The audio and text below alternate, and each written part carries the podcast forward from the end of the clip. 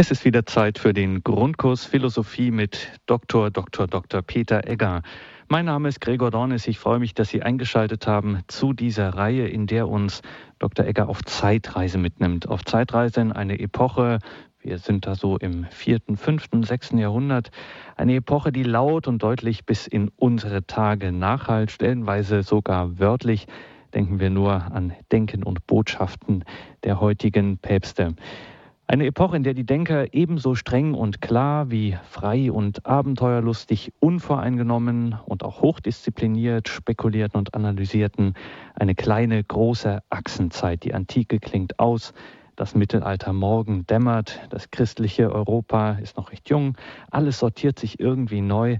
Eine spannende Zeit, in der man nicht wirklich trennt zwischen Philosophie und Theologie und in der die Liebe zur Weisheit kein eitler literarischer, akademischer Selbstzweck ist, sondern beinharter Parforce-Ritt durch die menschliche Existenz und die Welt im Ganzen bis hinaus zu Gott. Also machen sich auf was gefasst. Eine Reise in die Historie, in Philosophie und Theologie, ja, und wer könnte dafür dieses Wort sprechen wir heute besonders akzentuiert aus prädestinierter sein als ein Theologe, Philosoph und Historiker. Zufall oder Fügung suchen sich's aus, wollten es so, dass Dr. Peter Egger in allen drei Disziplinen das Doktorat erwarb. Er gestaltet für uns diese Reihe, darüber freuen wir uns und sind froh, ihn jetzt am Telefon begrüßen zu dürfen. Grüß Gott und guten Abend nach Brixen, Dr. Egger. Grüß Gott, Herr Dr. Dornis. Dr. Egger, ich sage es danke, dass Sie diese Reihe gestalten. Wir sind sehr gespannt, wie es heute weitergeht und es ist ein guter Brauch, eine segensreiche Sitte in diesem Grundkurs Philosophie, dass wir nicht einsteigen, ohne vorher gebetet zu haben. Liebe Hörerinnen und Hörer, ich begrüße Sie auch meinerseits sehr herzlich zu dieser heutigen Sendung und ich bedanke mich für diese spannende und faszinierende Einführung von Seiten Herrn Dornitz. Gerne komme ich der Einladung nach, dass wir mit einem Gebet diese Sendung begonnen, beginnen wollen und so darf ich Sie einladen, mit mir ein Gebet zu sprechen. Im Namen des Vaters und des Sohnes und des Heiligen Geistes. Amen. Komm, Heiliger Geist, und erfülle die Herzen deiner Gläubigen und entzünde in ihnen das Feuer deiner Liebe. Sende aus deinen Geist und alles wird neu geschaffen und du wirst das Angesicht der Erde erneuern dann wollen wir uns auch an die Mutter Gottes wenden und sie um ihr fürbittendes Gebet bitten. Gegrüßet seist du, Maria, voll der Gnade. Der Herr ist mit dir. Du bist gebenedeit unter den Frauen. Und gebenedeit ist die Frucht deines Leibes, Jesus. Heilige Maria, Mutter Gottes, bitte für uns Sünder, jetzt und in der Stunde unseres Todes. Amen. Dann wenden wir uns auch an die Engel und bitten sie um ihr Geleit. Engel Gottes, unser Beschützer, denen des höchsten Vaterliebe uns anvertraut hat, erleichtert, beschützt, regiert und leitet uns. Amen. Und zum Schluss wollen wir uns auch an einige Heilige wenden, die sich in besonderer Weise mit philosophischen Fragen aus christlicher Sicht beschäftigt haben. Heiliger Augustinus, bitte für uns. Heiliger Thomas von Aquin, bitte für uns. Heilige Edith Stein, bitte für uns. Seliger Kardinal Newman, bitte für uns. Und seliger Papst Johannes Paul II, bitte für uns. Im Namen des Vaters und des Sohnes und des Heiligen Geistes. Amen. Liebe Hörerinnen und Hörer, wir haben bereits von Herrn Dornis gehört, dass wir über eine sehr spannende Zeit zu sprechen haben. Über die Zeit, in der das Altertum zu Ende geht und in der das Mittelalter beginnt. Eine Zeit des Umbruchs, eine Zeit der Unsicherheit, eine Zeit auch der Schrecken. Und in diese Zeit stellt Gott verschiedene Denker hinein. Und eine der gewaltigsten Gestalten war der heilige Augustinus. Wir haben von ihm schon einiges gehört, von seinem Lebenswandel in der Jugendzeit, von seiner Suche nach der Wahrheit, von seinem konsequenten Ringen um Sinn und Wahrheit. Schließlich hat dann Augustinus zum christlichen Glauben gefunden. Bischof Ambrosius hat ihn getauft und nach der Taufe kehrt er dann zurück nach Nordafrika und wird Bischof von der Stadt Hipporegius. Dieser Mann ist ein Vertreter der römischen Kultur, aber er hat einen offenen Blick für die Probleme seiner Zeit.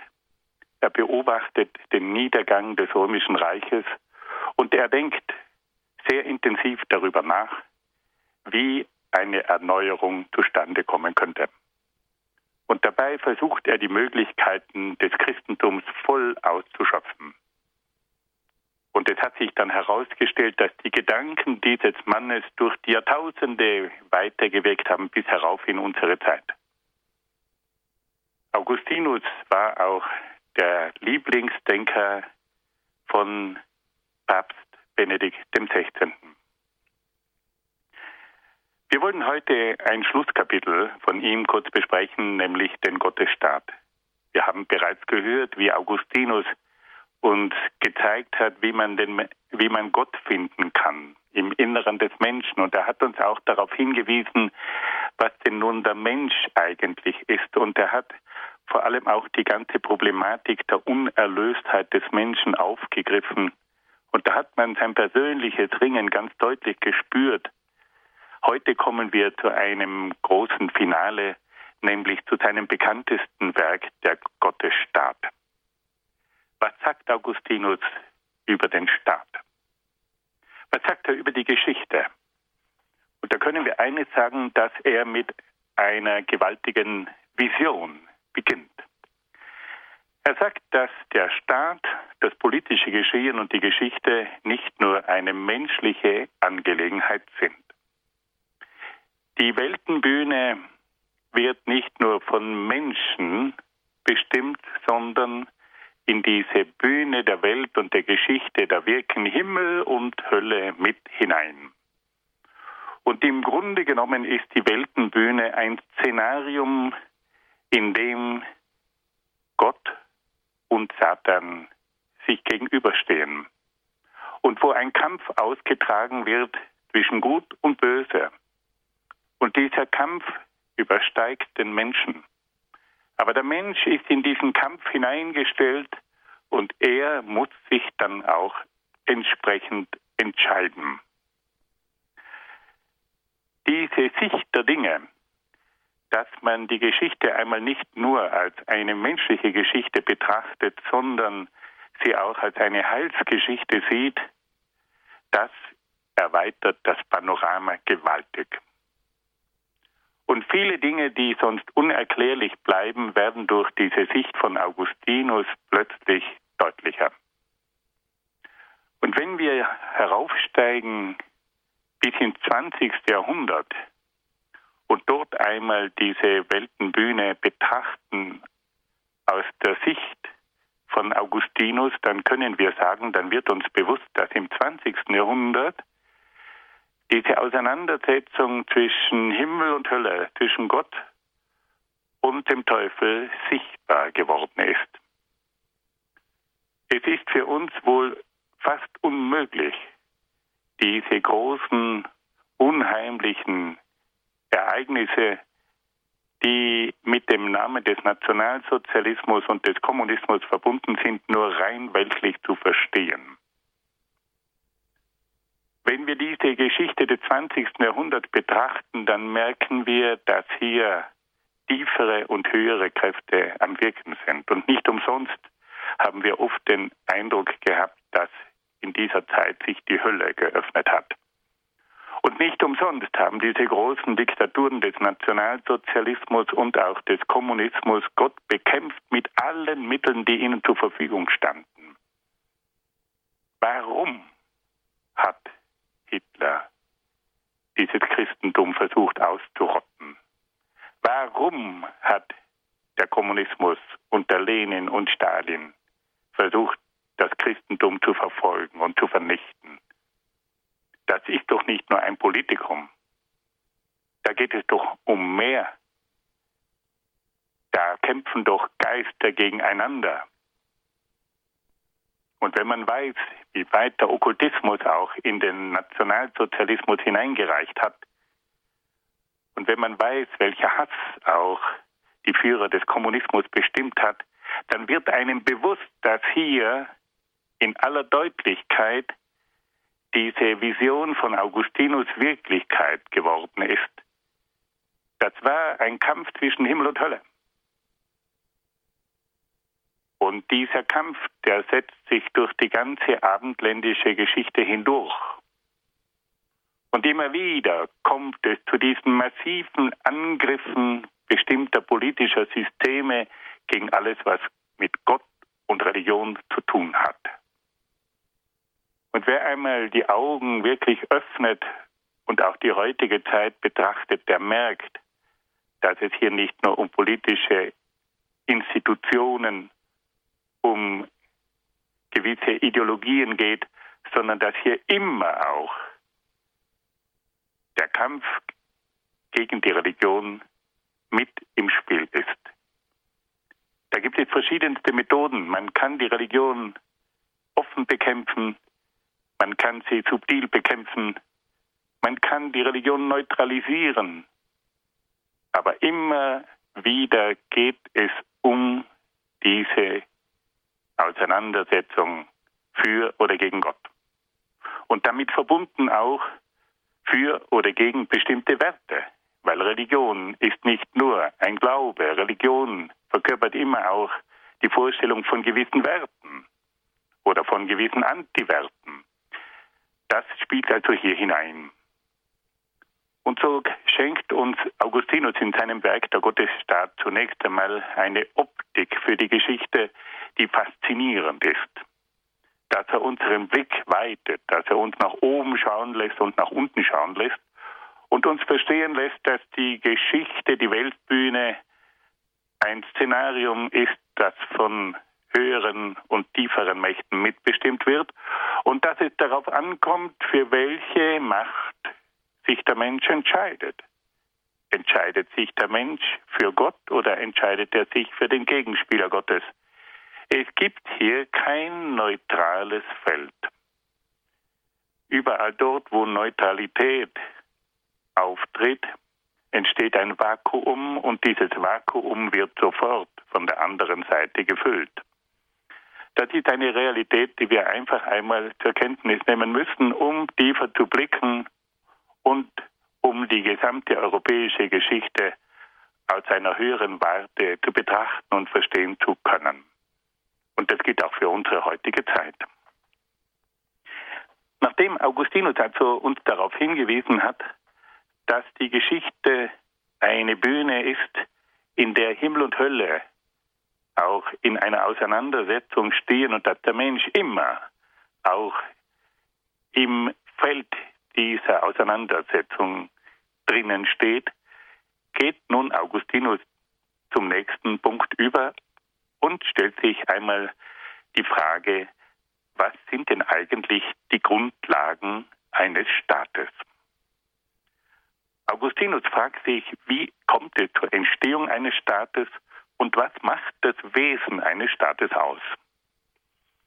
Und da greift er nun zurück auf einen römischen Denker, den er sehr geschätzt hat und den er auch immer wieder konsultiert hat, nämlich auf Cicero. Augustinus ist durch Cicero zur Philosophie gekommen und hat auch seine Staatslehre sehr genau studiert und gut gekannt. Und auch in seinem Werk greift er zurück auf einige grundlegende Aussagen seines großen Meisters Cicero. Und so sagt er nun, dass das Wesen eines Staates darin besteht, dass es zu einer Vereinigung einer großen Menge von Menschen kommt, die durch gemeinsame Ziele miteinander verbunden sind.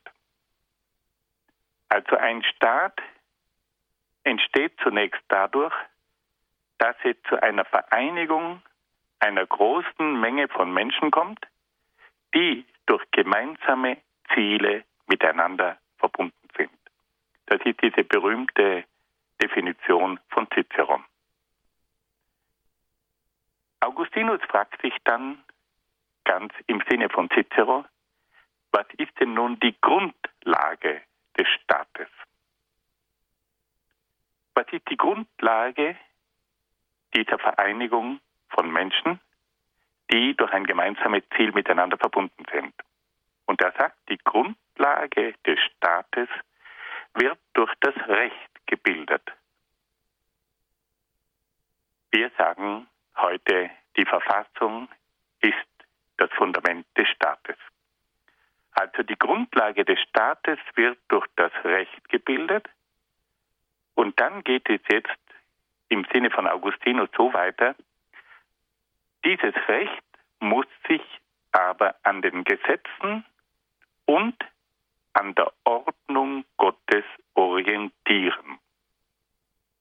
Also das Recht bzw. die Verfassung ist nicht etwas Willkürliches, sondern das Recht muss sich an den Gesetzen und an der Ordnung Gottes orientieren. Dann kommt die nächste Frage. Was ist denn nun der oberste rechtliche Grundsatz in einem Staat? Welcher Grundsatz bestimmt denn das gesamte Recht? Und da antwortet Augustinus ganz klipp und klar. Er sagt, der oberste Grundsatz in einem Staat muss die Gerechtigkeit sein, die dafür sorgt, dass jeder zu seinem Recht. Und schließlich kommt er noch zu einer letzten Frage. Was ist das höchste Ziel des Staates? Und da gibt er auch wieder ganz im Sinne von Cicero eine klare Antwort. Das höchste Ziel des Staates ist die Herstellung und die Erhaltung des Friedens. Ich darf das noch einmal in vier Punkten wiederholen. Was ist also das Wesen des Staates? Punkt 1. Ein Staat ist die Vereinigung einer großen Menge von Menschen, die durch gemeinsame Ziele miteinander verbunden sind. Zweiter Punkt. Was ist die Grundlage des Staates? Antwort. Die Grundlage des Staates wird durch das Recht gebildet, das sich an den Gesetzen und an der Ordnung Gottes orientieren muss. Dritter Punkt. Was ist der oberste Grundsatz in einem Staat?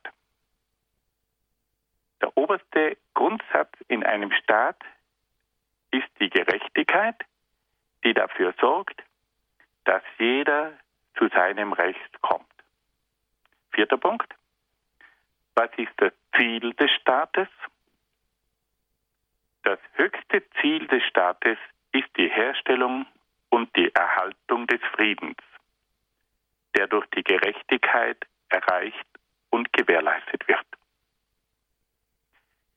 Diese Lehre vom Staat von Cicero und von Augustinus ist bis heute die Grundlage von jeder Staatslehre.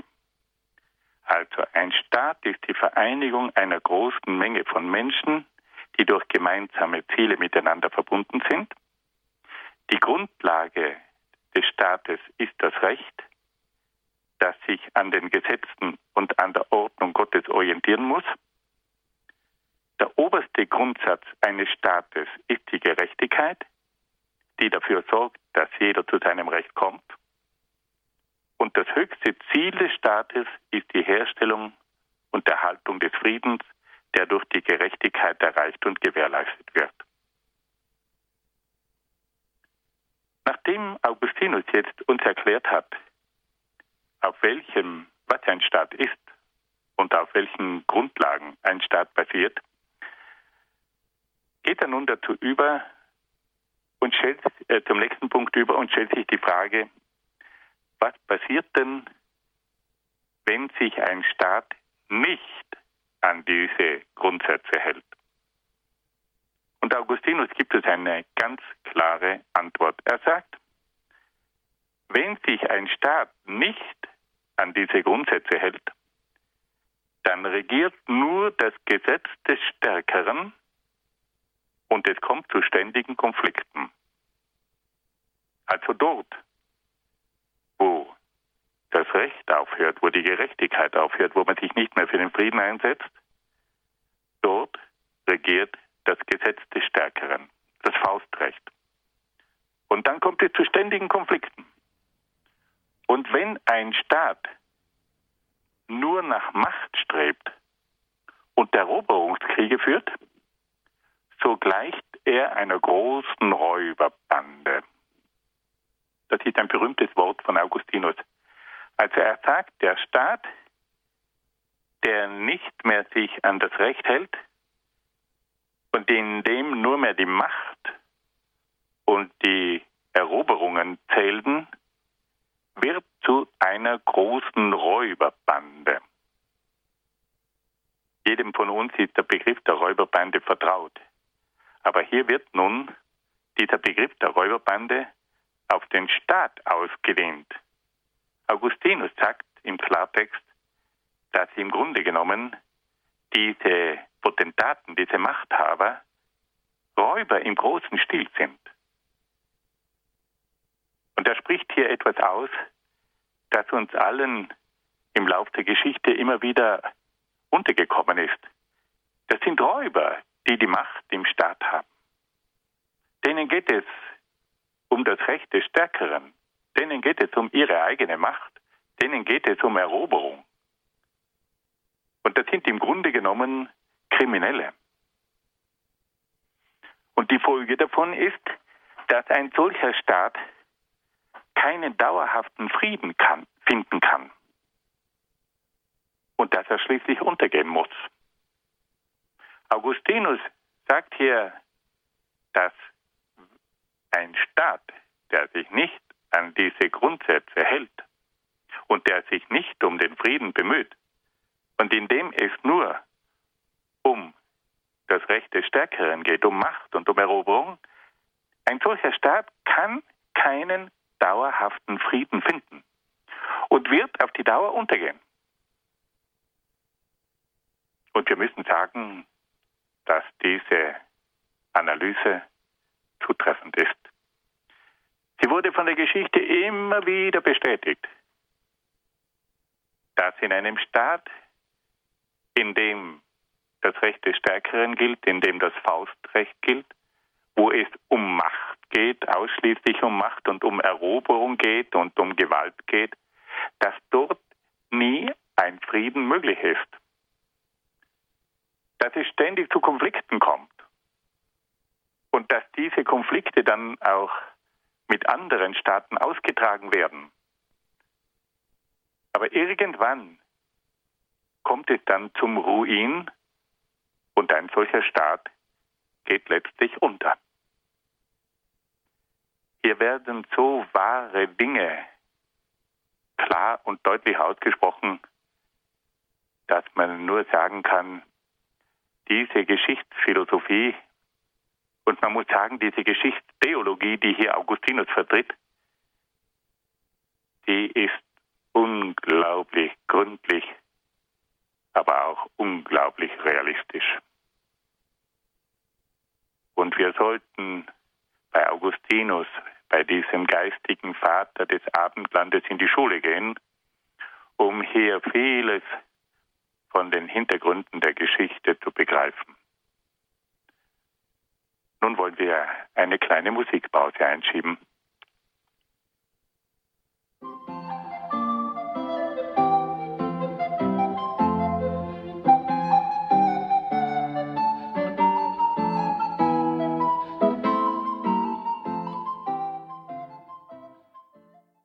Sie sind in der Credo-Sendung bei Radio Horeb und Radio Maria in Südtirol und da folgen wir im Grundkurs Philosophie Dr. Peter Egger aus Brixen in Südtirol und da sind wir derzeit bei dem heiligen Augustinus und seinem fulminanten Werk vom Gottesstaat.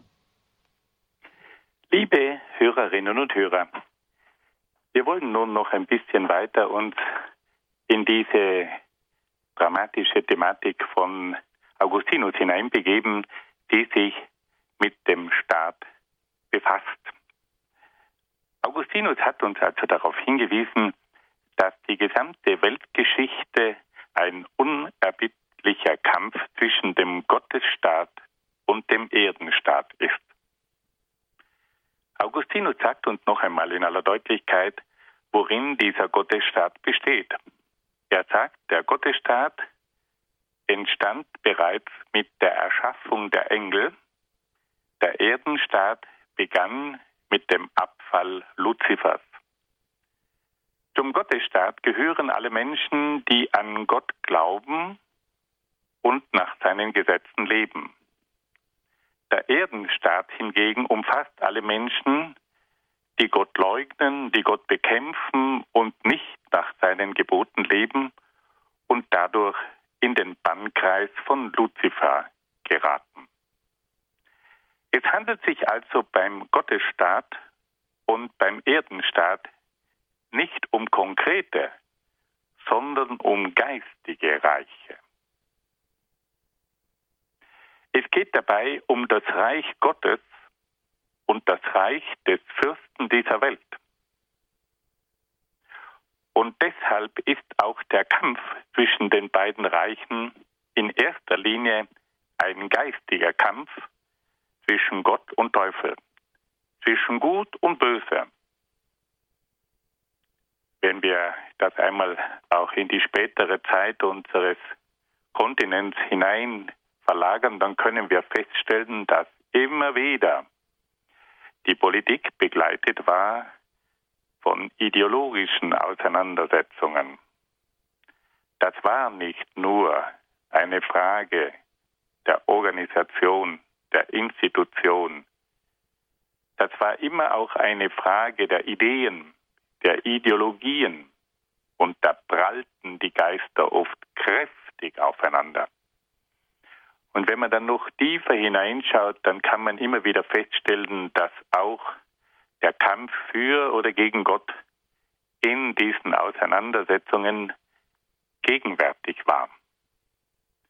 Augustinus weist uns also darauf hin, dass es sich bei diesem Gottesstaat und Erdenstaat um einen geistigen Kampf handelt und dass es sich dabei um zwei geistige Reiche handelt.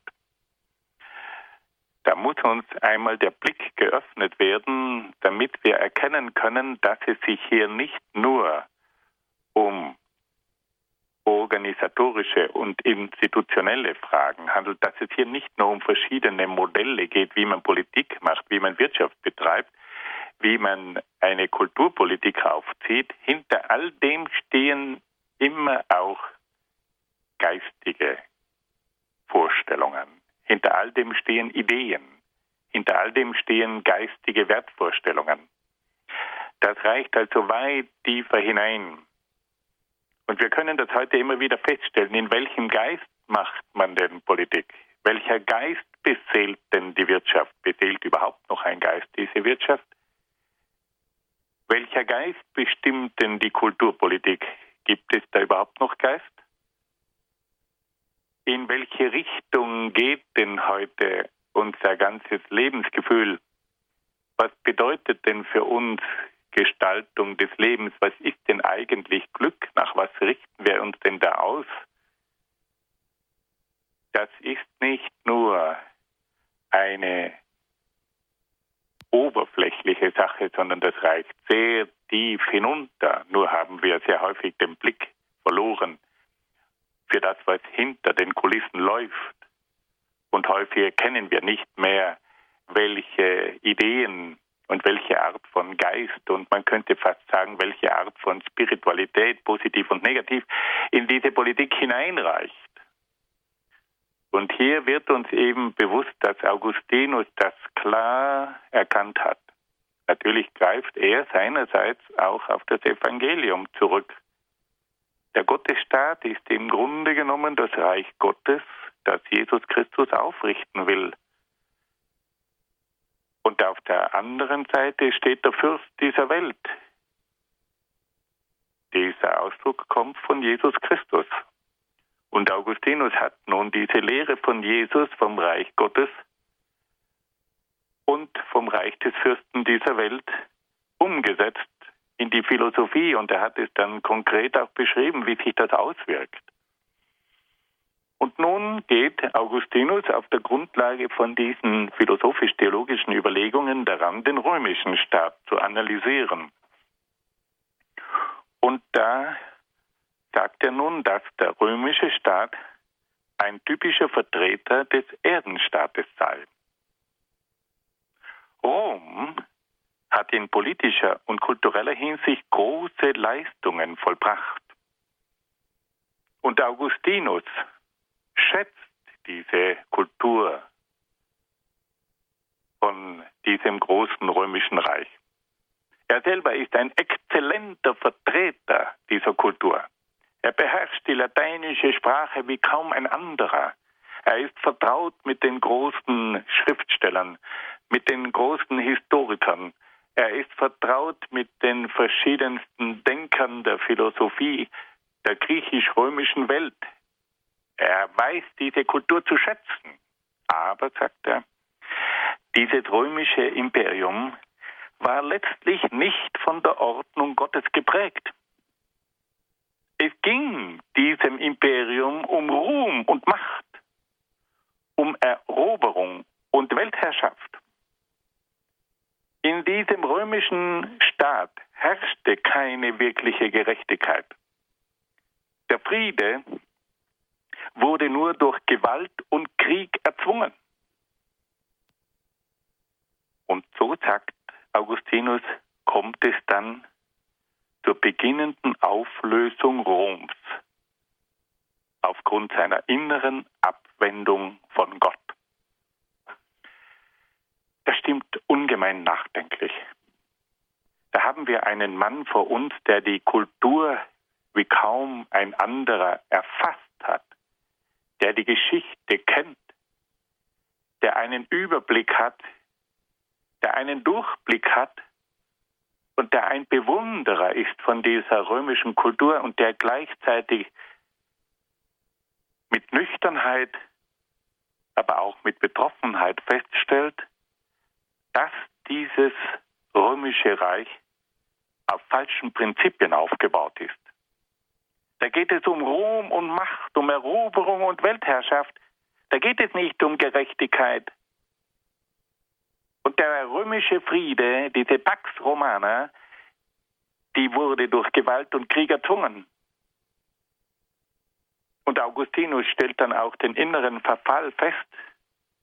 Und er sagt, letztlich hat sich dieses Rom von Gott und der göttlichen Ordnung losgesagt.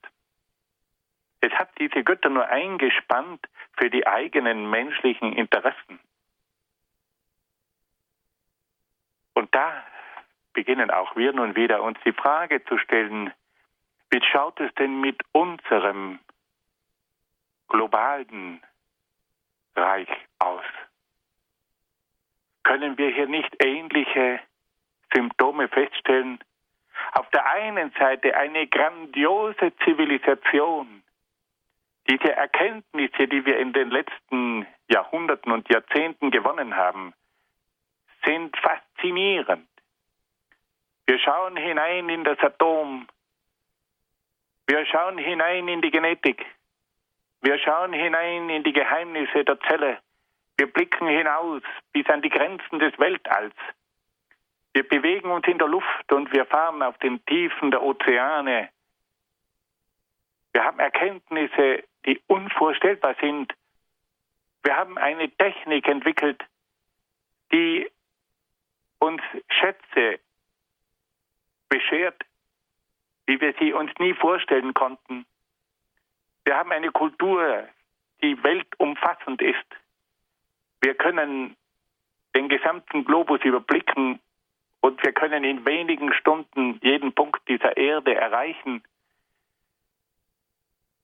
Wir setzen unseren Fuß auf den Mond und unsere Satelliten fliegen hinaus in das Weltall.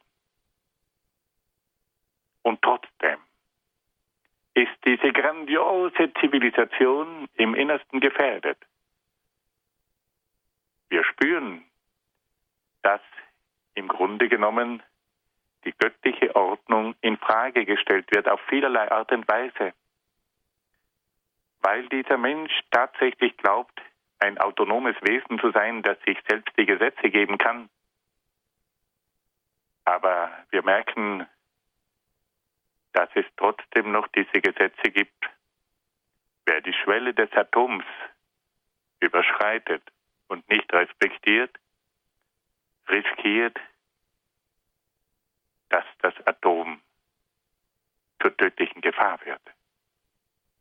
Wer die Schwelle des Lebens überschreitet und die Genetik manipuliert, riskiert, dass er einen Menschen schafft, der zum Monstrum wird. Wer die Schwelle der Intelligenz überschreitet und glaubt, dass er eine künstliche Intelligenz schaffen kann, der wird zum Sklaven dieser künstlichen Intelligenz.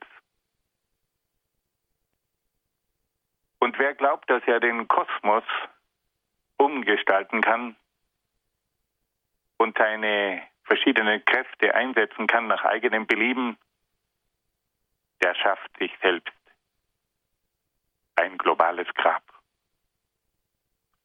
Und wer glaubt, dass er die zwischenmenschlichen Beziehungen nicht mehr auf den Grundlagen der Ethik errichten kann, der macht den Menschen seinem Wesen, das nicht mehr kommunikationsfähig ist, auch wenn er noch so viele Kommunikationstechniken hat. Diese Hybrids, die zur größten waren, der fällt auf uns zurück.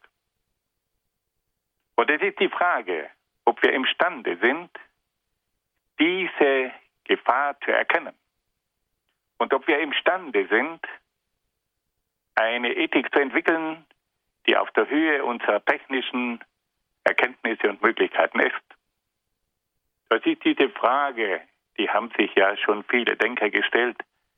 Denken wir nur an den großen Philosophen Karl Jaspers, der hat das ja schon vor Jahrzehnten klar erkannt. Aber auch Jürgen Habermas hat das aufgezeigt, dass wir imstande sein müssen, diese Gefährdungen einer hybriden Welt durch eine entsprechende Ethik aufzufangen. Und da sind auch wir Christen gefordert, dass wir uns einbringen und dass wir uns im Sinne von Augustinus dafür einsetzen, dass der Gottesstaat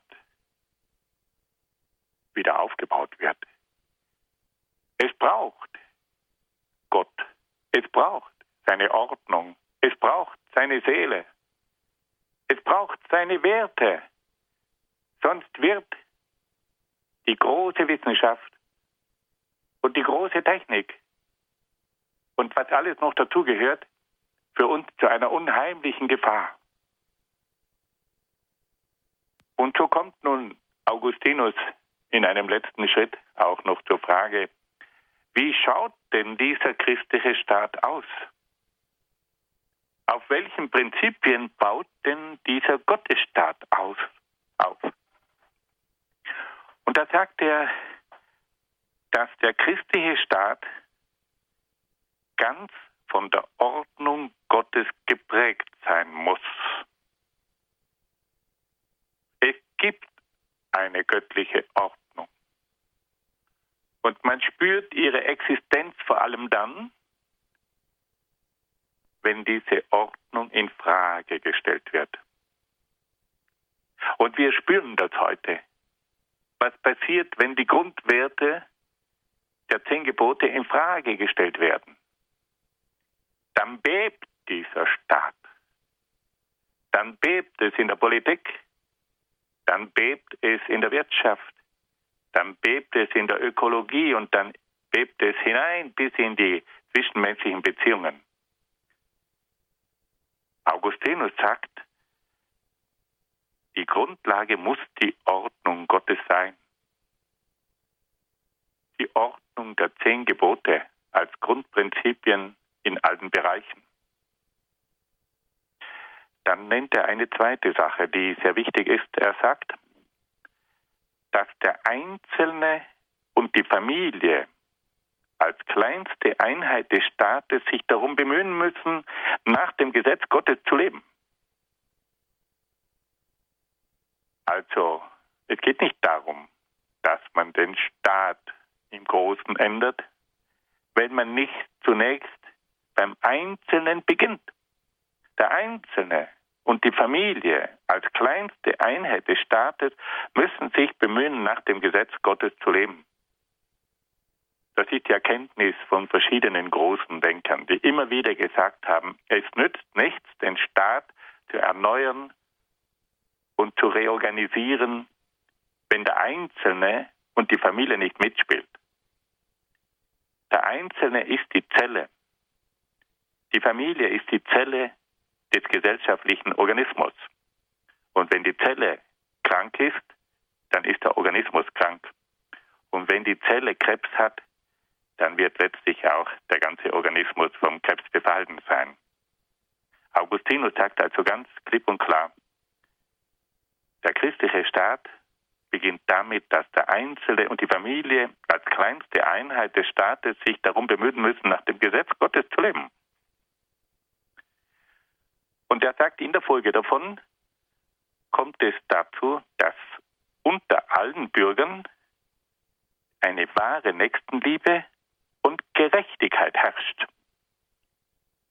Also die verschiedenen einzelnen Bürger müssen sich darum bemühen, wahre Nächstenliebe und Gerechtigkeit zu praktizieren.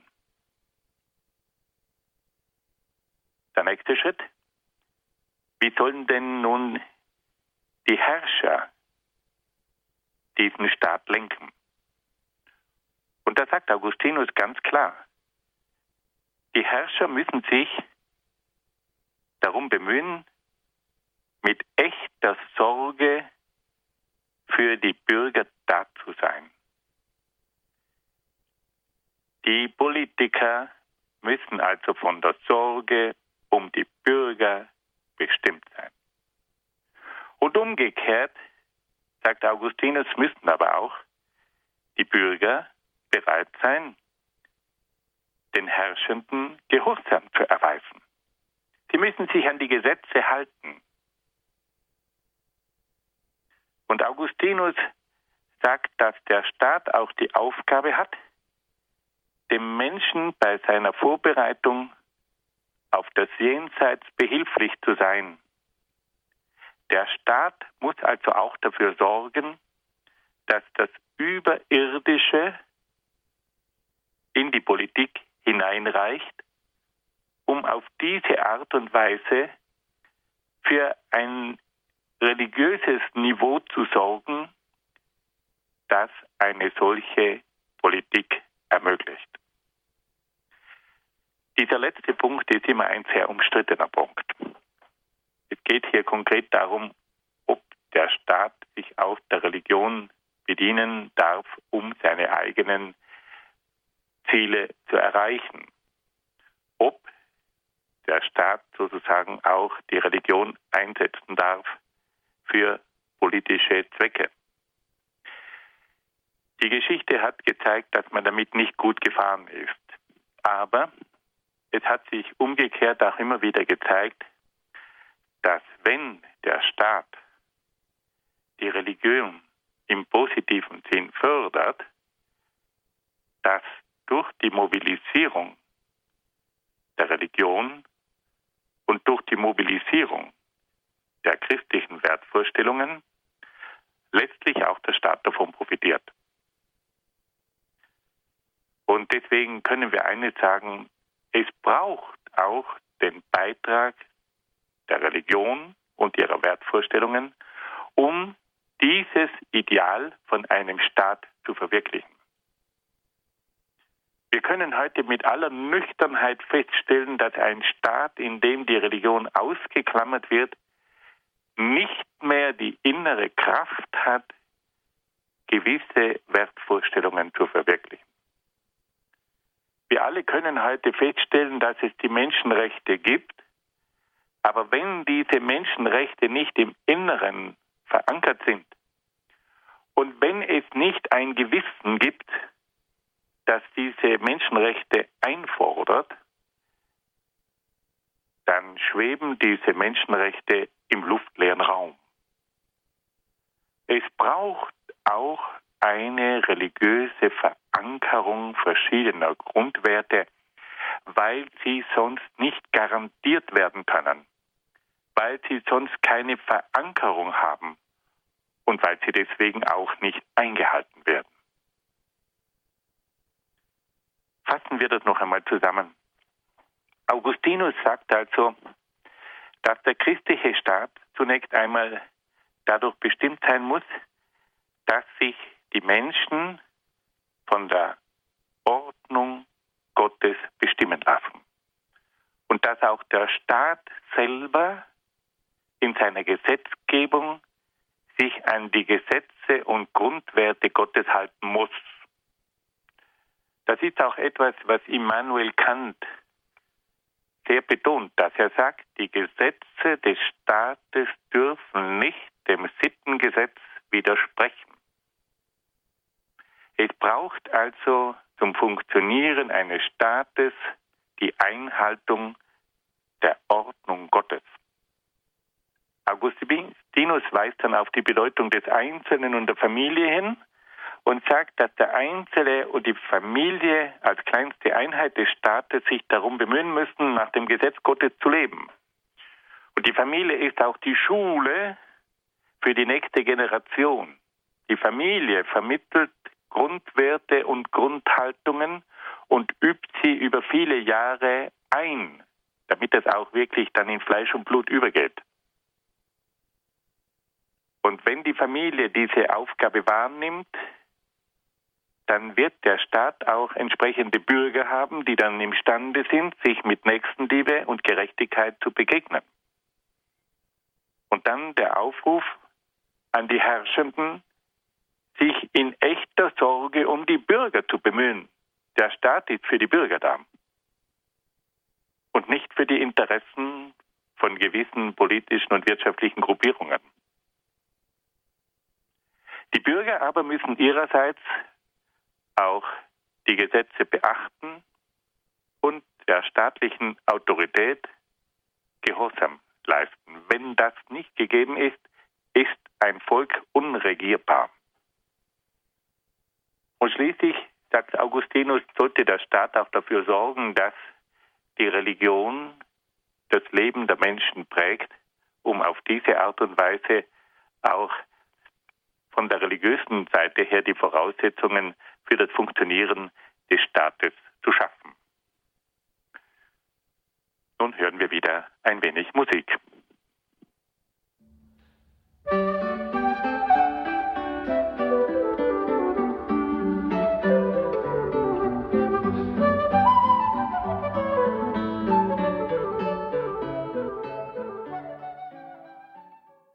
Grundkurs Philosophie in der Credo-Sendung bei Radio Horeb und Radio Maria in Südtirol. Heute wieder mit Dr. Peter Egger aus Brixen und es geht um Augustinus, genauer um sein Werk vom Gottesstaat. Liebe Hörerinnen und Hörer, wir kommen nun zum Ende dieses großen Kapitels von Augustinus über den Staat und die Politik und die Geschichte und da kommt es nun noch zur letzten großen Frage, was ist denn eigentlich das Ziel der Weltgeschichte?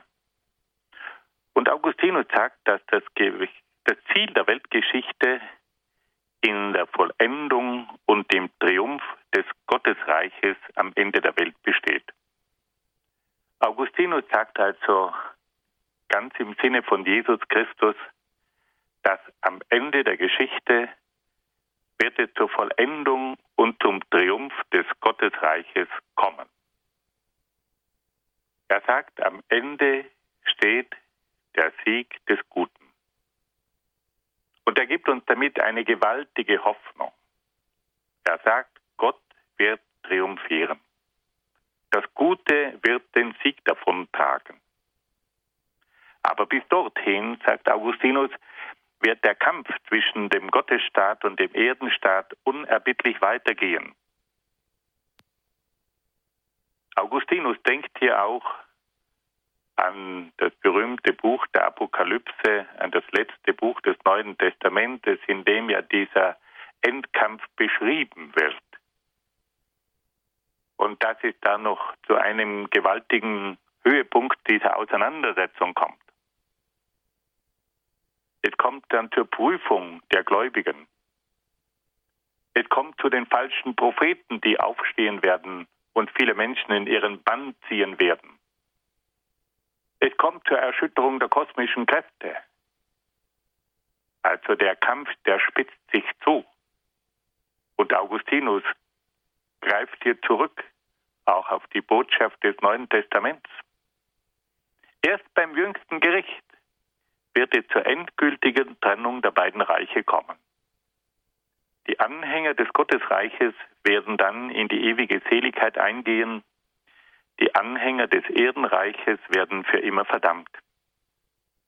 Die Gottesherrschaft wird dann endgültig zum Durchbruch kommen. Augustinus hat mit dieser Vision die Geschichte auch in ihrer ganzen Dramatik gesehen. Und er hat uns aufgezeigt, auf dem Hintergrund auch der christlichen Botschaft, was uns erwartet. Und er ist ein Denker, der uns immer wieder zeigt, dass wir tiefer blicken müssen. Und dass wir nur aus diesem Blickwinkel heraus den tieferen Kampf und die tiefere Auseinandersetzung begreifen können. Dieses berühmte Werk vom Gottesstaat mit seiner gewaltigen metaphysischen Perspektive wurde zur Grundlage des christlich-abendländischen Staats- und Geschichtsverständnisses. Dieses Werk bestimmte das Wesen, den Zweck und die Aufgaben des christlichen Staates. Es prägte aber auch das Geschichtsverständnis und betrachtete die Geschichte als Bühne der göttlichen Heilsgeschichte. Dieses Werk war bereits im frühen Mittelalter weit verbreitet. Und auch ein ganz berühmter Mann, nämlich Karl der Große, ließ sich aus diesem Werk immer wieder vorlesen. Und hier kommt es zur Berührung zwischen dem geistigen Vater des Abendlandes Augustinus und dem politischen Vater des Abendlandes, nämlich Karl dem Großen. Das heilige römische Reich deutscher Nation ist zutiefst auch geprägt von den Gedanken, die Augustinus in seinem Gottesstaat entwickelt hat.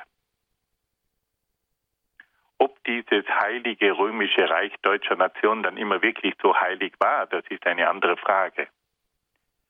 Aber es war zumindest das Bemühen da, ein Reich zu schaffen, das eben auch von christlichen Werten bestimmt sein sollte.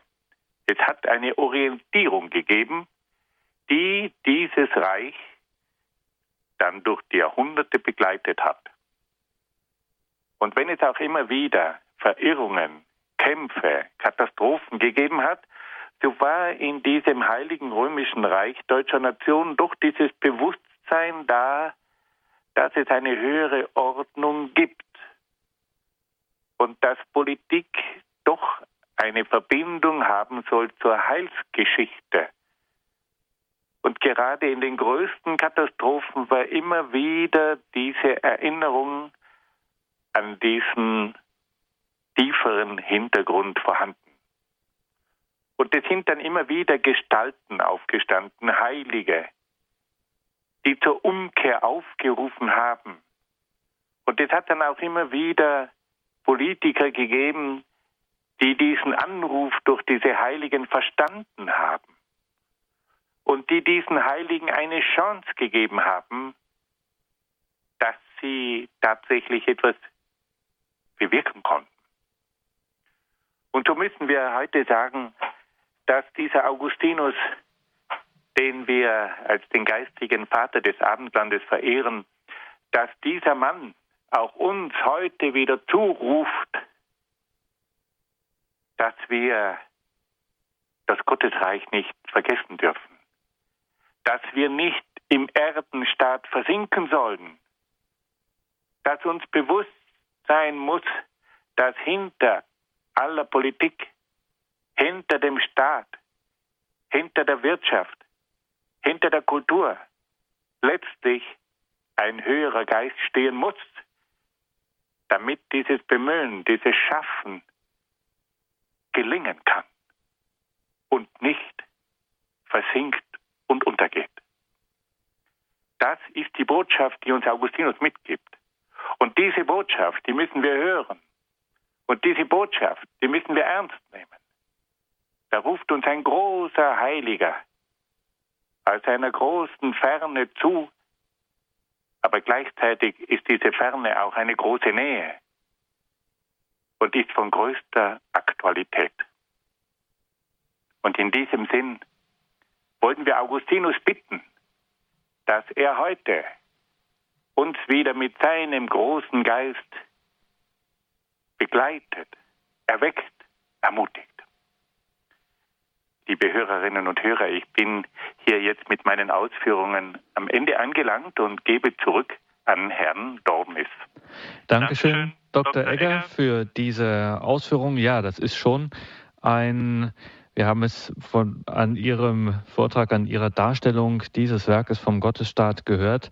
Augustinus ist, naja, ein streitbarer Denker gewesen, ein Heiliger eben. Äh, die haben es ja meistens in sich und dieser heilige Augustinus insbesondere war ja, das darf man immer nicht vergessen, auch bei diesen, wenn man sich solche äh, Gedanken oder solche Texte von ihm betrachtet, da ist natürlich auch da spricht der Konvertit, der selber durch eine wirre und wilde Biografie auch seine Religion sich erkämpft hat und er auch in einer Zeit lebt, wie wir es ja auch schon festgestellt haben, hier in dieser Reihe, in der alles sich erstmal neu entwickeln muss. Auf einmal ist aus der verfolgten Religion innerhalb kürzester Zeit ist auf einmal die Staatsreligion geworden. Und was ist denn jetzt, wie muss man sich das jetzt vorstellen? Und da ist er tatsächlich ein grundlegender Denker.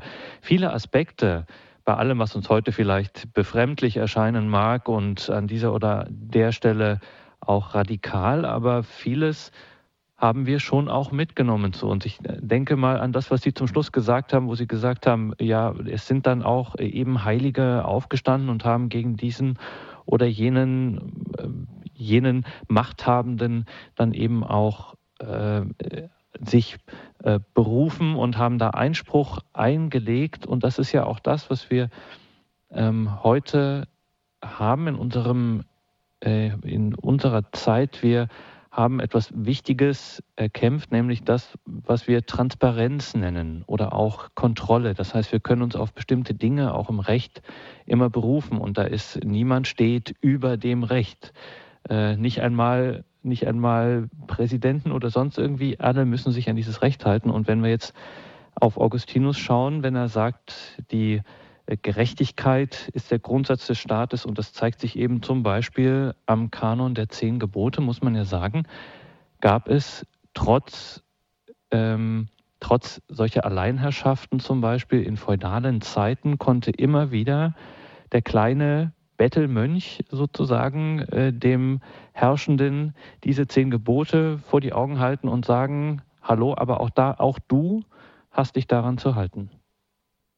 Dr. Egger, danke auf jeden Fall äh, für Ihre Einführung in diesen ähm, großartigen Denker. Vielleicht können wir nochmal auch auf diese, ähm, auf die Familie schauen.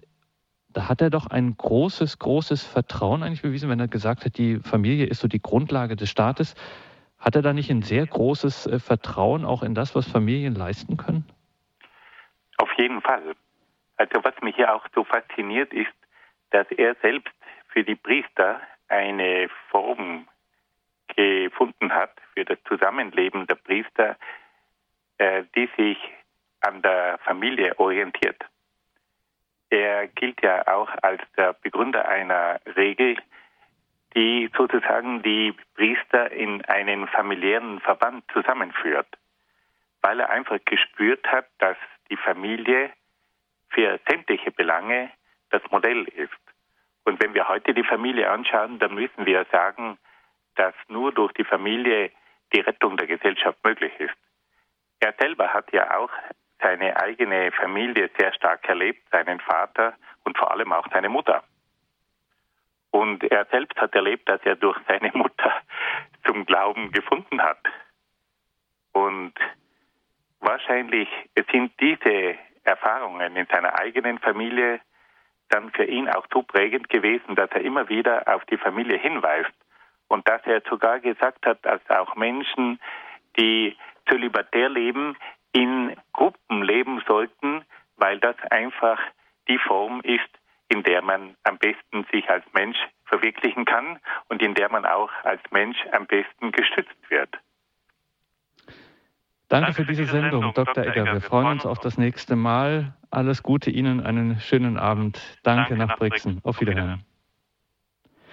Liebe Hörerinnen und Hörer, danke auch Ihnen, dass Sie hier mit in dieser Sendung dabei waren. Danke vor allem an Gabriele Lemmen-Feldges, die die Regie dieser Sendung hatte. Mit ihr geht es hier gleich weiter um 21.40 Uhr und dem Gebet der Komplet. Ich darf mich von Ihnen verabschieden, wünsche Ihnen allen einen gesegneten Abend und eine behütete Nacht. Machen Sie es gut, Ihr Gregor Dornis.